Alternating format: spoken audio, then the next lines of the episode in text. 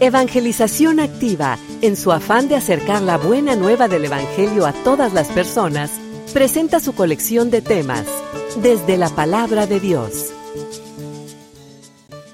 Vino y nos habló de Dios, como tantos otros han hablado de Dios, pero no solamente hizo eso. La presencia de el Hijo de Dios entre nosotros introdujo el misterio de Dios en la vida del ser humano.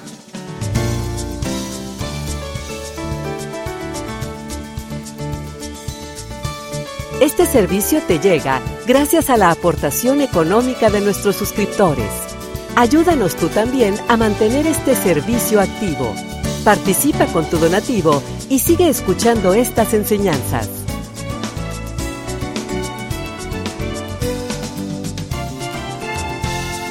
Esperamos que al escucharlos, la semilla del Evangelio dé fruto en tu corazón.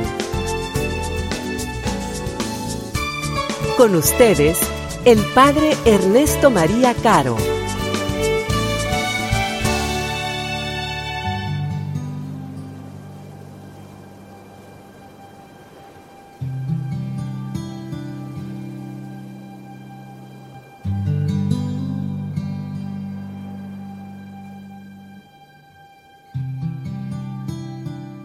En el principio ya existía aquel que es la palabra, y aquel que es la palabra estaba con Dios y era Dios. Ya en el principio él estaba con Dios. Todas las cosas vinieron a la existencia por él, y sin él nada empezó de cuanto existe. Él era la vida y la vida era la luz de los hombres. La luz brilla en las tinieblas y las tinieblas no la recibieron. Hubo un hombre enviado por Dios que se llamaba Juan. Este vino como testigo para dar testimonio de la luz, para que todos creyeran por medio de él. Él no era la luz, sino testigo de la luz. Aquel que es la palabra era la luz verdadera que ilumina a todo hombre que viene a este mundo. En el mundo estaba, el mundo había sido hecho por él, y sin embargo el mundo no lo conoció. Vino a los suyos y los suyos no lo recibieron. Pero a todos los que lo recibieron les concedió poder llegar a ser hijos de Dios, a los que creen en su nombre, los cuales no nacieron de la sangre, ni del deseo de la carne, ni por voluntad del hombre, sino que nacieron de Dios. Y aquel que es la palabra se hizo hombre y habitó entre nosotros Hemos visto su gloria, gloria que le corresponde como unigénito del Padre, lleno de gracia y de verdad. Juan el Bautista dio testimonio de él clamando, a este me refería cuando dije, el que viene después de mí tiene precedencia sobre mí, porque ya existía antes que yo. De su plenitud hemos recibido todos gracia sobre gracia, porque la ley fue dada por Moisés, mientras que la gracia y la verdad vinieron por Jesucristo. A Dios nadie lo ha visto jamás. El Hijo unigénito que está en el seno del Padre es quien lo ha revelado.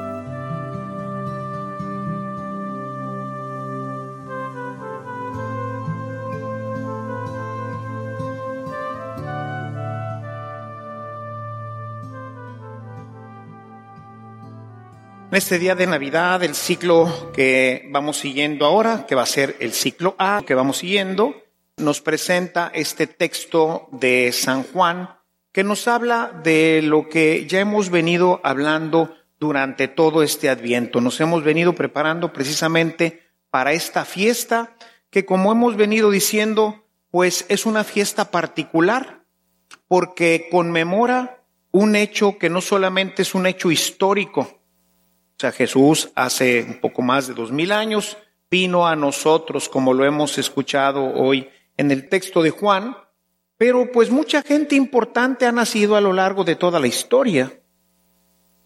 Podríamos hablar de los antiguos, ¿verdad? Y podríamos hablar de los nuevos, gente que ha sido muy importante, de lo cual pues llevamos registro en nuestros libros de historia, ¿no? Recordar a los grandes de Grecia, o a los grandes de Roma, si habláramos antes de Cristo o si habláramos de los nuevos, habría muchísima gente muy ilustre, muy importante que podríamos recordar y que ha tenido una influencia muy importante en la historia y por eso los recordamos. Jesucristo también fue, si lo queremos ver así, un hombre importante que marcó una etapa importante en su tiempo, pero fue tan importante que no decimos antes de Herodoto y después de Herodoto. No empezamos una nueva cuenta del tiempo en él, ni tampoco podríamos hablar de Aristóteles, ¿verdad? Antes de Aristóteles y después de Aristóteles. Si no hablamos hoy, toda nuestra historia está marcada por antes de Cristo y después de Cristo.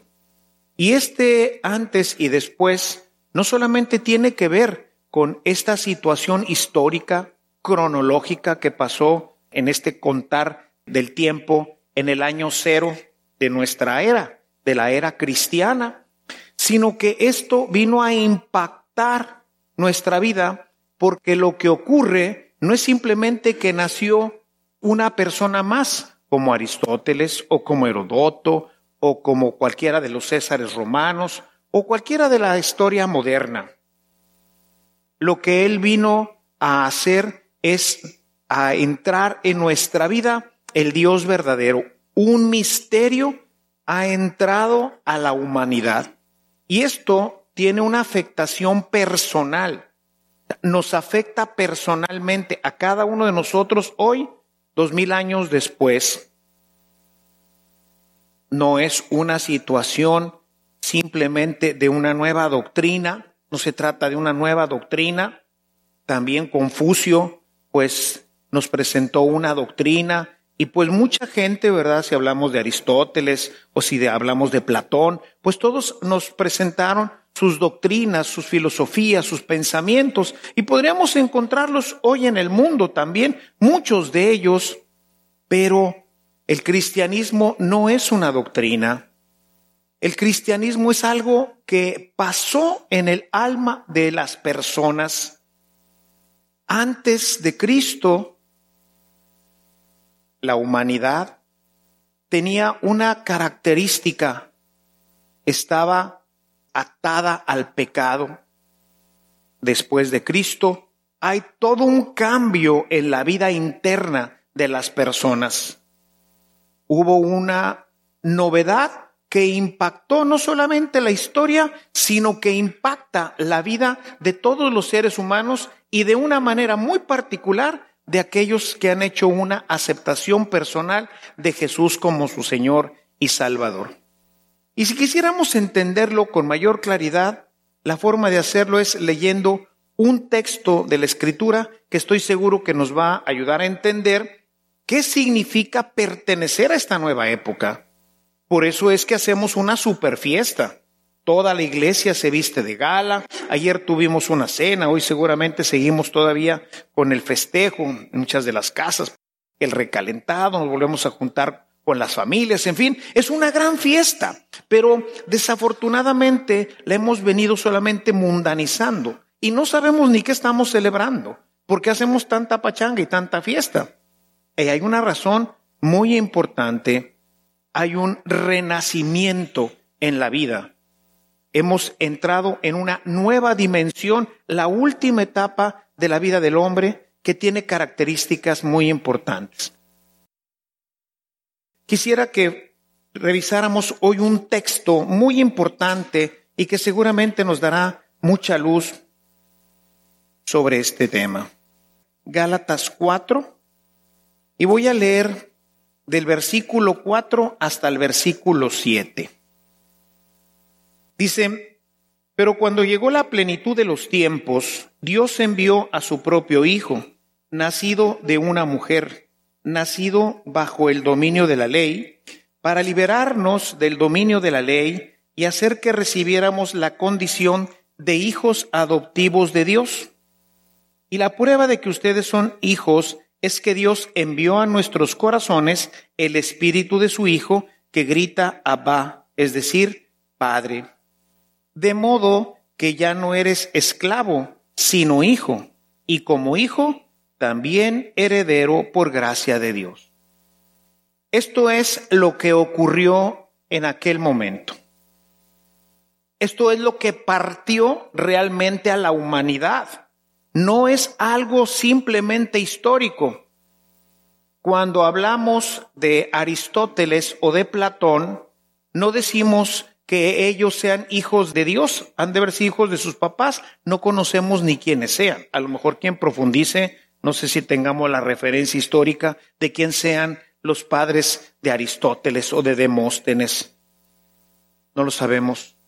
Sin embargo, esta persona a la que estamos celebrando hoy en su aniversario, en este aniversario del cambio de época, nos dice claramente este texto que es el Hijo de Dios, es decir, es un ser divino que se hace hombre, que participa de nuestra historia para compartir con nosotros, para enseñarnos, sí, una doctrina, una forma de ser, una forma de vivir, pero si eso hubiera sido todo, pues bueno, qué bonito estuvo, ¿no? Vino y nos habló de Dios, como tantos otros han hablado de Dios, pero no solamente hizo eso. La presencia de el Hijo de Dios entre nosotros introdujo el misterio de Dios en la vida del ser humano. Y esto tuvo consecuencias en todos nosotros. ¿Qué consecuencias tuvo? Primero nos dice que hemos llegado a la plenitud de los tiempos. ¿Qué significa estar en la plenitud de los tiempos? Quiere decir que estamos viviendo una época maravillosa, que el hombre fue progresando humanamente, científicamente, etcétera, y llegó a su plenitud. El hombre finalmente ha llegado a su plenitud. Sabemos por la ciencia que ha habido toda una evolución en nuestro proceso. Tenemos a los primeros hombres primitivos que pues no sabían escribir, que comían la carne cruda hasta que de repente empezaron a cocinarla, empezaron a sembrar, se fue desarrollando su inteligencia, empezaron a comunicarse, se fue desarrollando el lenguaje, etcétera. Y cuando el hombre había llegado a su plenitud en todos los aspectos sociales, humanos, todo, en ese momento estábamos listos ya la humanidad para la última etapa. Y estamos en esa etapa nosotros. Nosotros formamos parte de la plenitud del ser humano. Ya no evolucionaremos más. Nosotros hemos llegado a la plenitud. Una plenitud que no evoluciona, una plenitud que crece, una plenitud que nosotros podemos hoy vivir. Hoy, gracias a Dios, tenemos los microondas, ¿verdad? Ya no necesitamos esperar tanto para cocinar. Hoy abrimos el grifo del agua y nos llega el agua. Hoy le movemos a un apagador y se enciende. Hoy incluso a través de Internet, desde lugares remotos, podemos hacer muchas de estas cosas. Sí, el hombre sigue avanzando, pero ya no evoluciona. ¿Por qué? Porque ha llegado a la plenitud. Nosotros somos esta plenitud. Pero yo creo que esto no es lo más importante, porque esto podríamos decir, pues era un proceso que venía caminando. Con Cristo sin Cristo habíamos llegado ya a la plenitud y seguiríamos en ella. Lo siguiente es lo que realmente va a impactar nuestra vida. Dice, para rescatarnos de la ley. ¿Qué significa rescatarnos de la ley? Dice que Dios envió al Espíritu Santo a nuestros corazones en Romanos 5.5 y también lo va a mencionar este texto de Gálatas 4.4. Envió al Espíritu Santo a nuestros corazones. Y esto es algo que impacta internamente, no es algo que tiene que ver con la evolución, no es algo que tiene que ver con una filosofía, es algo que pasa en el alma del ser humano. Envió al Espíritu Santo a nuestros corazones, para liberarnos, para que pudiéramos liberarnos de la ley. Puede haber gente entre nosotros que todavía al no aceptar, al no apoderarse de esto, al no ser consciente de esta realidad, todavía está sometida a la ley. ¿Por qué venimos a misa? Porque hay que venir hoy. Porque está marcado que es una fiesta de guardar. O el Espíritu Santo te invitó a venir a celebrar a Jesucristo. Qué pena que viviendo en la plenitud de los tiempos, qué pena que habiendo recibido el Espíritu Santo, todavía estés bajo la ley. O sea, tú todavía vives en el Antiguo Testamento, tú no eres después de Cristo, tú eres antes de Cristo. Porque una persona que no ha sido bautizada y aún siendo bautizada, no ha hecho una aceptación personal de Jesús en su vida, es gente que todavía vive en el antes de Cristo. Y entonces todo lo va a hacer bajo la ley. ¿Por qué le cocinas a tu esposo? ¿Por qué trabajas? ¿Por qué haces las cosas? Porque tengo que hacerlas. ¿Por qué estudias? Porque tengo que o lo hago porque dentro de mí hay algo que me empuja a hacerlo. Y ahí entra la esencia de Dios en el Espíritu, que es amor. Ahora vengo a misa por amor a Dios, no porque esté marcado. Amo a mi esposa no porque me cocina muy bien y porque me tiene todo arreglado y por todo porque está muy bonita o no sé, lo hago porque dentro de mí el Espíritu me empuja a amar, a ser delicado, tierno, caritativo, bondadoso, etc.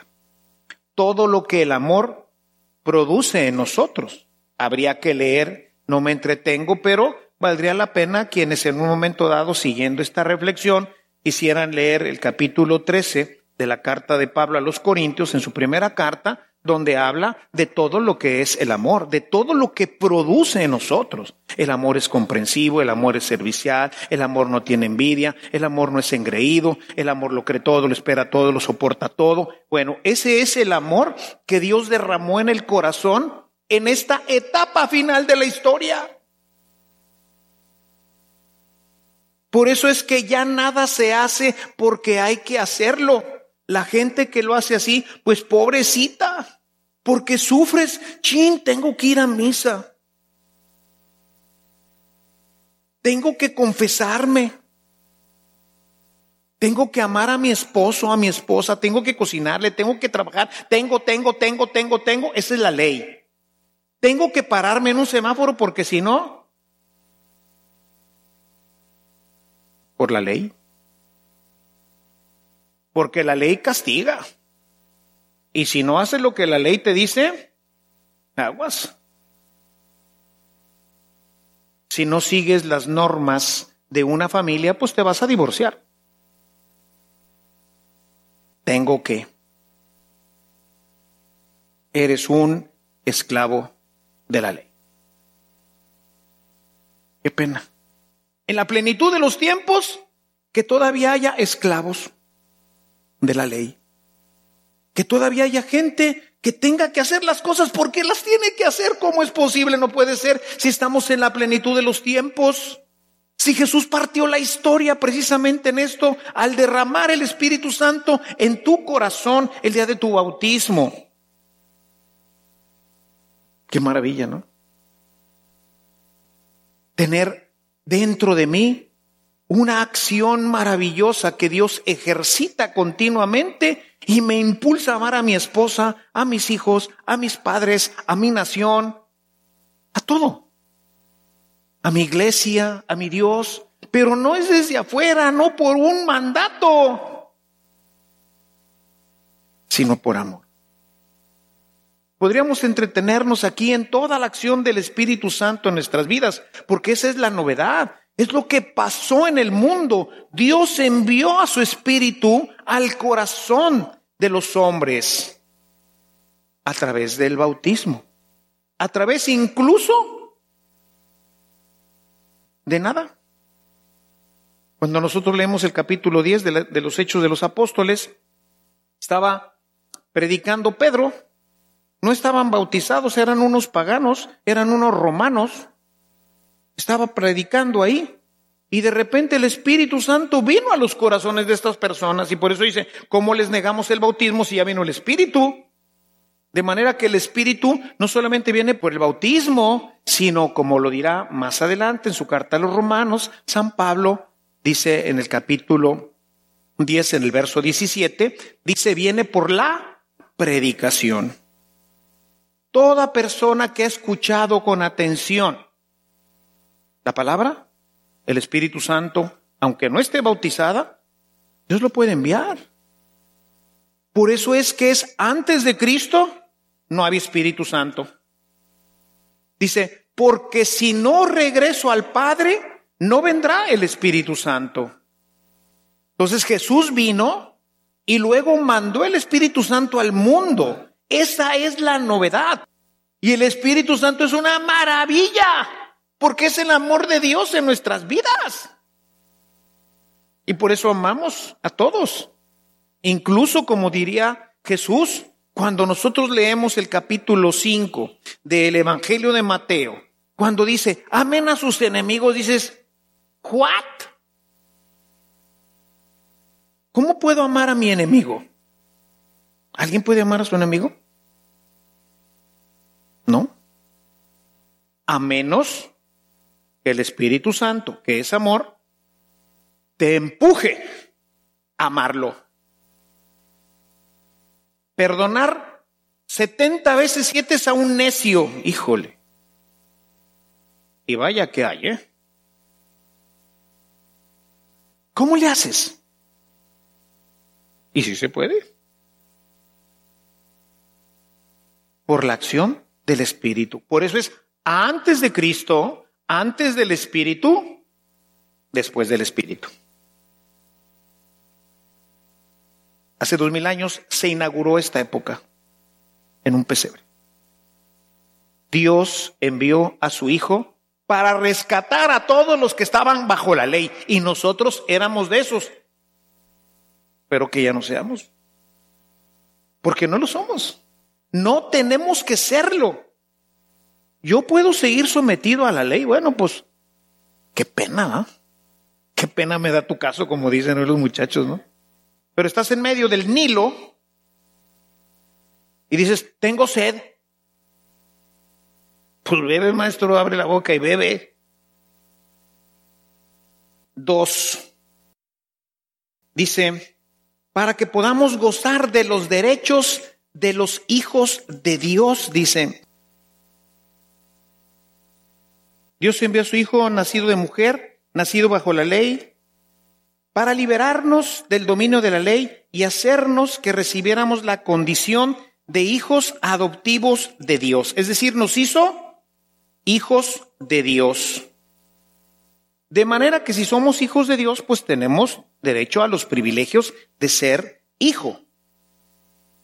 ¿Y cuál serían algunas de estas? Una de ellas, que es muy importante y que hoy los papás no hacen, es disciplinar a los hijos. Dice Hebreos 12, 6, que el padre disciplina a sus hijos y por eso Dios nos disciplina. Cuando Dios no nos disciplina, entonces nuestra vida, como ocurre en la vida humana, pues terminamos tirando pa'l monte. Un niño que no es disciplinado, un niño al que le dejamos hacer todo lo que quiera, pues va a terminar siendo un criminal. Y por eso Dios nos disciplina, y por eso Dios nos corrige, y por eso Dios quiere que nosotros seamos cada día mejores y nos disciplina. Dice el mismo texto de Hebreos 12 que claro que en el momento de la disciplina, pues a nadie le gusta. Pero gracias a eso es como nosotros podemos caminar. Si eres hijo, Dios te va a disciplinar. Y hoy yo le digo, Señor, disciplíname. Ahora que hice mi experiencia eclesial hace unas semanas, escribí por ahí una oracioncita en donde le digo, Señor, corrígeme, ayúdame, purifícame, disciplíname porque tiendo como todos pa'l monte. Y recordamos lo que dice la carta a los romanos, capítulo 7, que hemos meditado mucho. ¿Qué es lo que nos dice ahí? Hay una fuerza dentro de mí que me empuja, me empuja continuamente a hacer lo que no quiero. Entonces necesito que Dios me discipline, que Dios me corrija, que me haga ver mis errores para que yo también ponga de mi voluntad. Y entonces toda nuestra vida se va alineando, se va corrigiendo. Dios nos corrige. Pero otro de los privilegios de los hijos es que nos mantengan, ¿no es cierto? De hecho, está pues ahí ahora en este tema de los derechos de los niños, ¿no? Tienen derecho a que los papás los alimenten. Tenemos derecho a que nos alimenten. Nuestros padres deben de ser proveedores. Y Dios nos dice, Mateo capítulo 6 en el verso 22, ¿por qué viven tan preocupados? ¿No saben ustedes que tienen un padre? Un padre que le da de comer a las aves, que no siembran, ni tampoco cosechan, y sin embargo siempre comen. ¿No saben ustedes que son valiosísimos para su padre, que viste a las plantas, de tal forma que ni Salomón en el esplendor de su gloria se vistió como uno de estos lirios? Y es una planta que en la mañana nace y en la tarde, ¡pum!, se muere. ¿No vales más tú? No somos conscientes, hermanos, y por eso hoy hay mucha angustia entre los cristianos, porque no saben que en esta época, en este después de Cristo, en este ser habitados, no solamente somos habitados por el Espíritu Santo, sino que nos ha adoptado. Dios nos adoptó como hijos. Eres hijo de Dios. Yo me recuerdo mucho una frase recién llegado a la parroquia del Carmen. El padre David fue primero mi director espiritual y luego, bueno, pues llegué a su parroquia como vicario, fue mi primer destino. Cuando llegué, me invitó a un restaurante de lujo a comer. Dice, vamos a comer. Quería platicar conmigo un poquito de qué íbamos a hacer y cómo les hacer, pero pues en una comida. Y me invitó por ahí a un restaurante de lujo. Y bueno, pues ya comimos, muy rico, ¿verdad? Vinito y todo. Excelente, ¿no? Y bueno, estuvimos platicando, ¿no? Y al final, cuando ya estábamos por irnos, me dice, de vez en cuando tenemos que tratarnos como hijos del rey. Y créanme, hermanos, esto es verdad no nos sentimos hijos de Dios aún aquí en la tierra. Hijos del Rey del cielo. Hace poquito fui a comer con una de las chicas de ahí del colegio que quiero muchísimo y fuimos también a un buen restaurante. O sea, ella no había tenido nunca oportunidad de ir a uno de estos restaurantes. Creo que tiene 18, 19 años. Digo, pues más adelante te vas a casar. Y de cuando en cuando, trátate como hija del rey. Claro que ni yo puedo estar pagando todas las semanas unos restaurantes de estos, ¿verdad? Oye, pero cada dos, tres meses hago mi ahorradito para tratarme como hijo del rey. Porque eso soy. Pues eso me recuerda que soy. Y aunque hoy no me pueda dar ese banquete, hoy también soy hijo del rey. Hoy también soy hijo de este rey del cielo. ¿Por qué? Porque Jesús me adoptó. Él hizo posible mi adopción después de Cristo. Gracias a que Él vino, gracias a todo lo que este niño hizo, yo soy hijo del rey. Me adoptó. Y provee para mí. Soy hijo de Dios. Y por eso Él provee para mí. A veces frijolitos. A veces un restaurante de lujo. Pero sin comer no te deja. Porque eres su hijo. Dice Isaías, ¿no?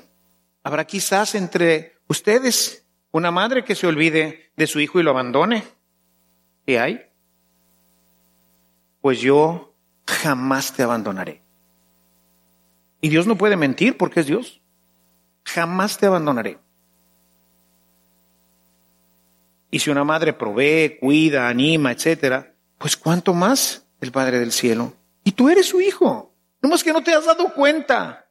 No lo experimentas, no te tratas como hijo del rey, porque ni siquiera eres consciente de que eres hijo del rey, el rey del universo. Oye, papá, ¿por qué no me invitas a comer ahí donde dice el Padre?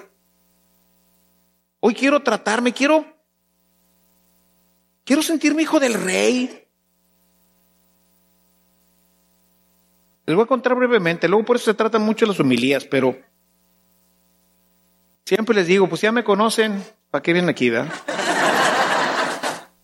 Yo cuando me invitan a predicar y que me tarden la homilía, les digo, pues ya me conocen, ¿para qué me invitan? En una ocasión estábamos en un retiro en Estados Unidos y ya terminó el retiro, era domingo, veníamos ya cansados íbamos a la casa de una señora, ahí pues a tomar un cafecito en la tarde, porque termina, ya ven que ya las cosas son un poco más tempraneras. Entonces habíamos terminado y iban a dar ya como las cuatro las cinco, hijo. Y entonces dice una de las señoras, híjole, ¿no se les antoja un pastelito de chocolate con un cafecito? Hasta se me antojó ya me ahorita, ¿verdad? ¿No se les antoja y pues que íbamos ahí en el automóvil, pues sí, ¿no?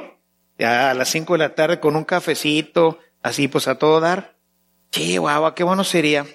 Y entonces dice la señora, pues vamos a pedírselo al Señor, ¿no? Señor, si es tu voluntad y quisieras un pastelito de chocolate. Bueno, así quedó, ya seguimos en el carro, ¿no? Llegamos a la casa de la señora, donde íbamos a tomar el cafecito, y entonces en la puerta estaba un pastelito de chocolate con una notita que decía, no me acuerdo cómo se llamaba esa señora, ¿no? Dijo, María, pasé a visitarte porque me acordé que la semana pasada cumpliste años. Me dio mucha pena no encontrarte, pero aquí te dejo este regalito. Uno puede interpretarlo como quiera, ¿verdad? Pero qué casualidad que era de chocolate. Hermanos, cuando un papá puede darle a su hijo algo, se lo niega. Hay veces que no lo niegan porque no es conveniente, puede dármelo. Mi papá quizás nos podría haber dado carro a todos en un momento determinado, pues un carrito, una garrilla, o ayudarnos a mantenerlo, darnos de perdido 20 pesos para la gasolina. Pero mi papá siempre dijo, tú vas a tener carro el día que lo puedas comprar y lo puedas mantener. Esa fue la norma. ¿Podía? Sí, pero no. Tú tienes que echarle ganas, ¿verdad? Pero cuántas cosas no nos dio mi papá, ¿verdad? ¿Cuántas cosas no damos a los hijos? Eres hijo del rey. Dios te adoptó a través de Jesús. Antes de Cristo. Después de Cristo eres rey. Antes eras un peladillo ahí cualquiera. Ahora eres hijo de Dios. Nos protege de todo mal y de todo peligro. ¿No lo rezamos así en el Padre nuestro? Líbranos del mal.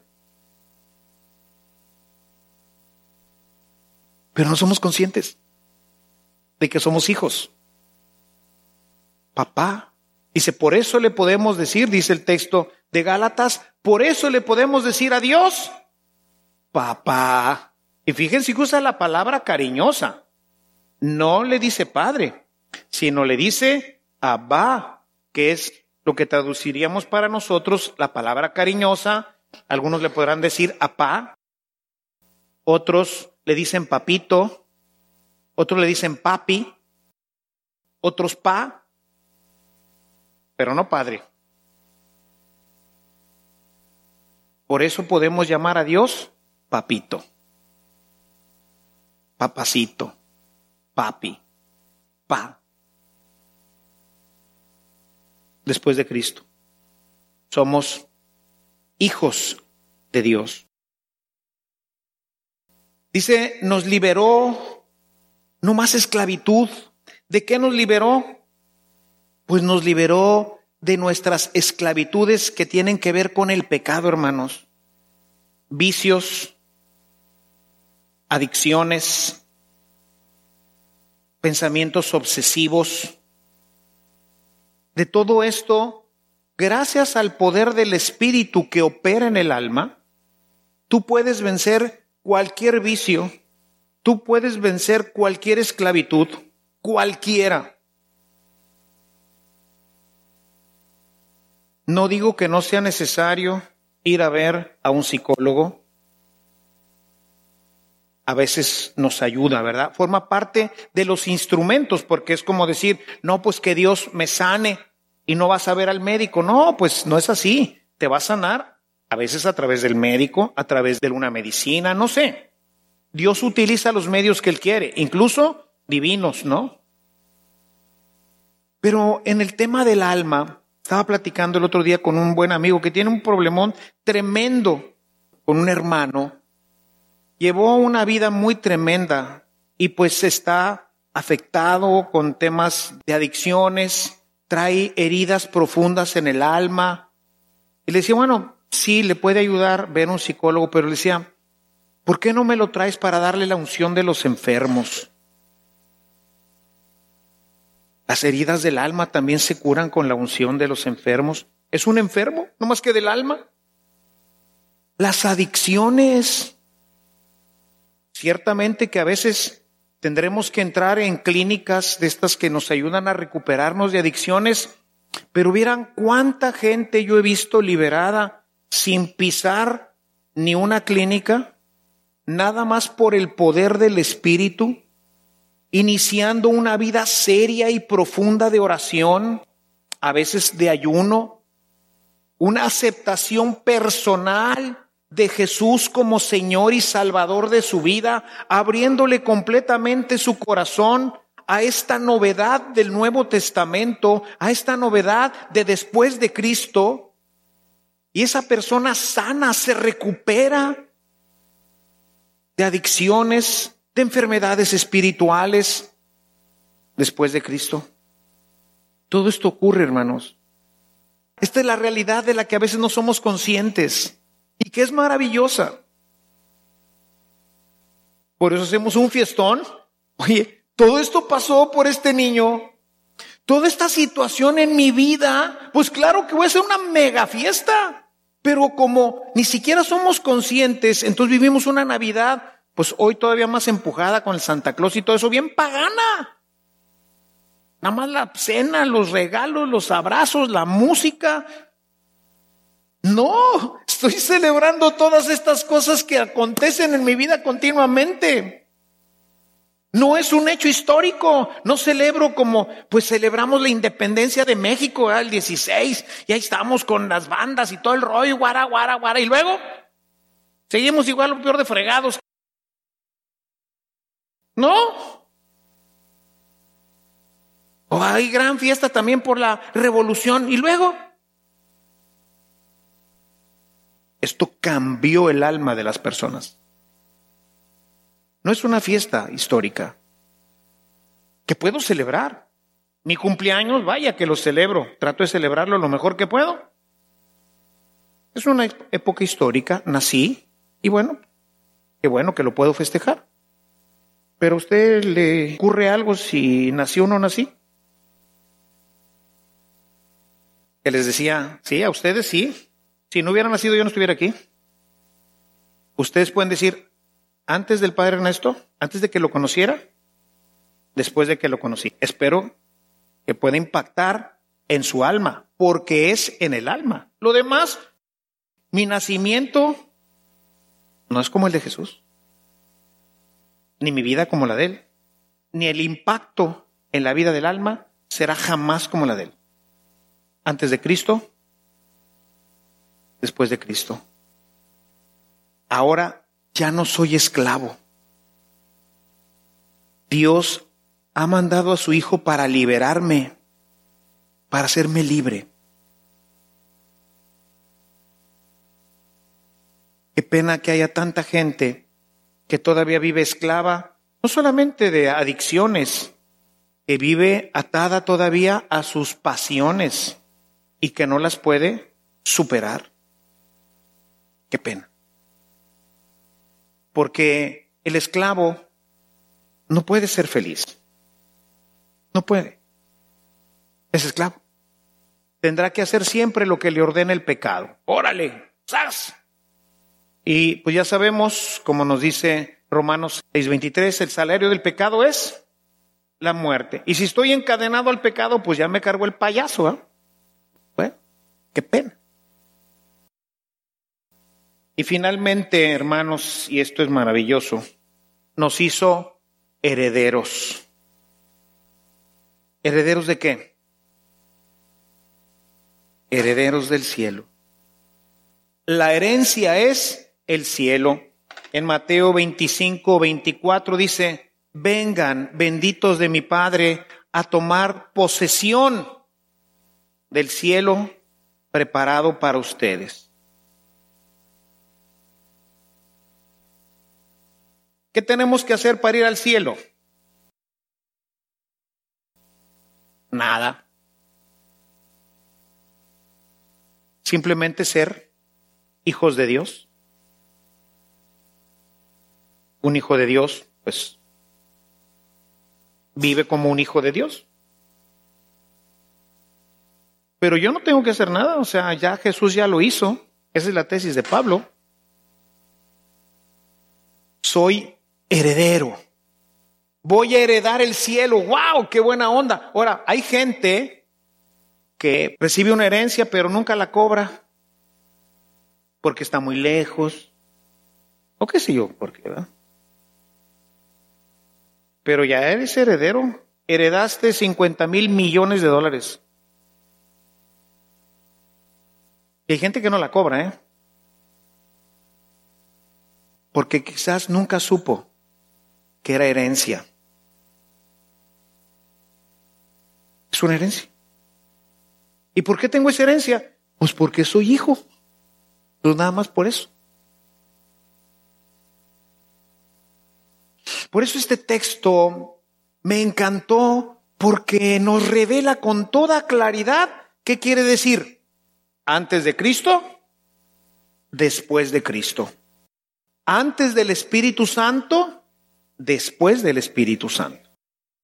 Y nosotros debemos de vivir después del Espíritu Santo, porque todos nosotros ya estamos bautizados.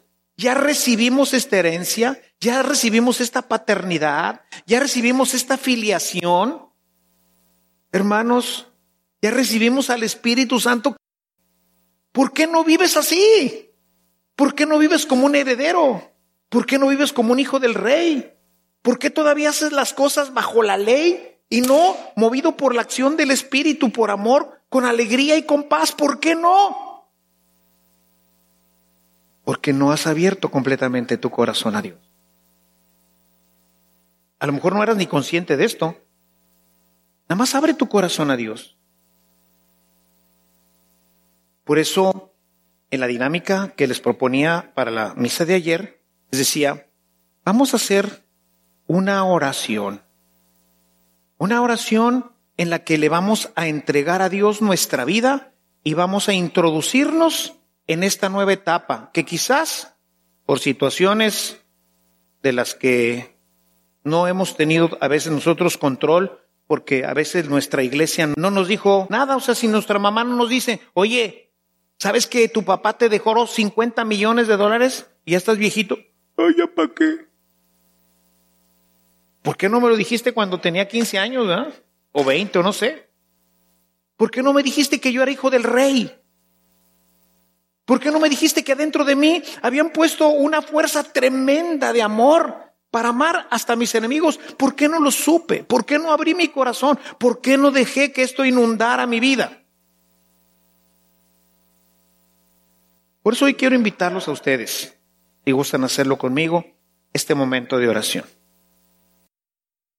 Hoy queremos pedirte hoy que podamos hacernos conscientes de lo que Jesús, con su venida, con su nacimiento, con su pasión, muerte y resurrección, trajo para todos nosotros.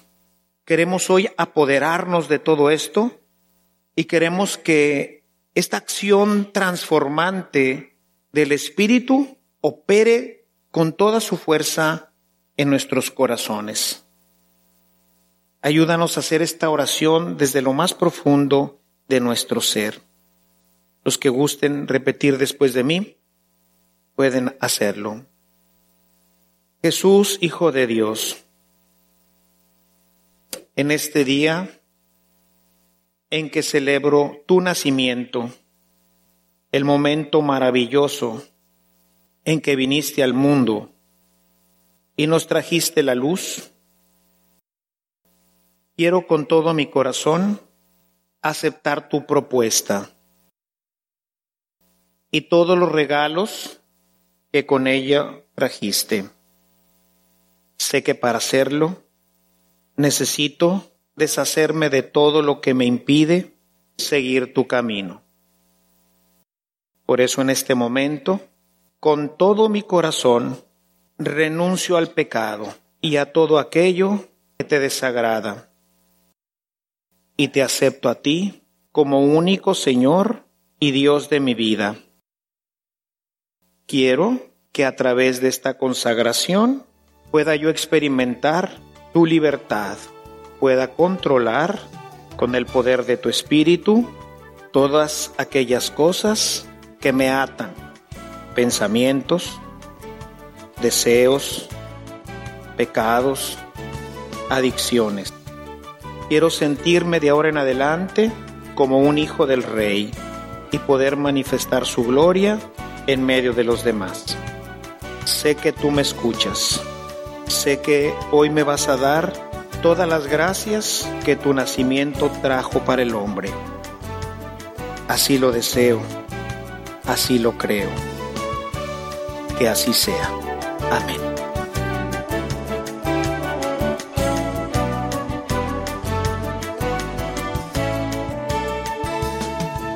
Si esta reflexión ha sido de utilidad para su vida espiritual, le invitamos a visitar nuestra página en internet www.evangelizacion.org.mx, en donde encontrará otros temas que seguramente continuarán produciendo fruto en usted. Que la paz de Jesucristo permanezca en usted y toda su familia, y que la ternura de María abrace su corazón.